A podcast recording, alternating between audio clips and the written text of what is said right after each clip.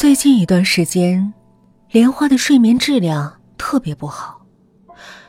也不知是怎么了，一旦睡着，她就觉得憋闷的不行，就像自己的鼻子和嘴巴都被捂住了一样，常常会让她觉得非常痛苦的醒来。有时候，她甚至觉得自己几乎要在睡梦中被闷死了。可是，只要醒过来，那种憋闷的感觉。就会立刻荡然无存。实在受不了了，他就去了县里的医院，好好的做了一次检查。可是医生什么都没有查出来，随便开了一点药，就打发他回家了。那些药毫无作用，吃了好几次，他依旧会在梦里被憋醒。这天。莲花又在睡梦中被憋醒了，她呼的一下坐起来，大口大口的喘着气，出了一身的汗。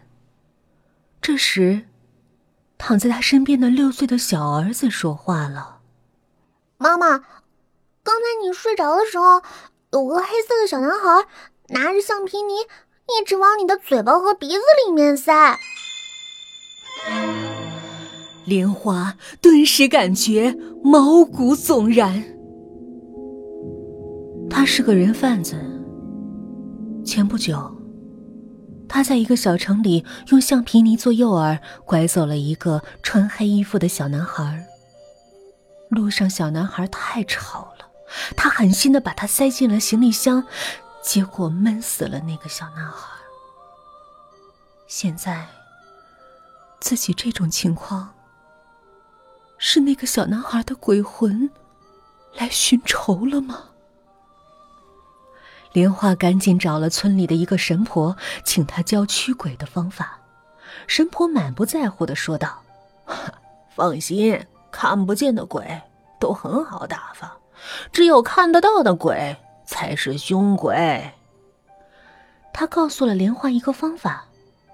莲花回家依法实行，果然，很快就没有了睡梦里被憋醒的情况。为了庆祝胜利，莲花做了一桌子的好菜，和儿子一起吃了起来。吃了一会儿，他惊讶的发现，儿子竟然一口没动。儿子，你怎么不吃啊？莲花问儿子。儿子嘿嘿一笑：“如果我也吃了，这些橡皮泥就不够憋死你啦。”莲花大惊失色，猛然发现自己吃的正香的饭菜，竟然全都是橡皮泥捏出来的。莲花身体里产生了一阵强烈的烧灼感，好像什么东西从内部堵住了他的呼吸系统。他呜呜的叫着，倒在炕上抽搐起来。他这才想起来，自己之所以昧着良心做人贩子。是因为他自己根本就没有孩子。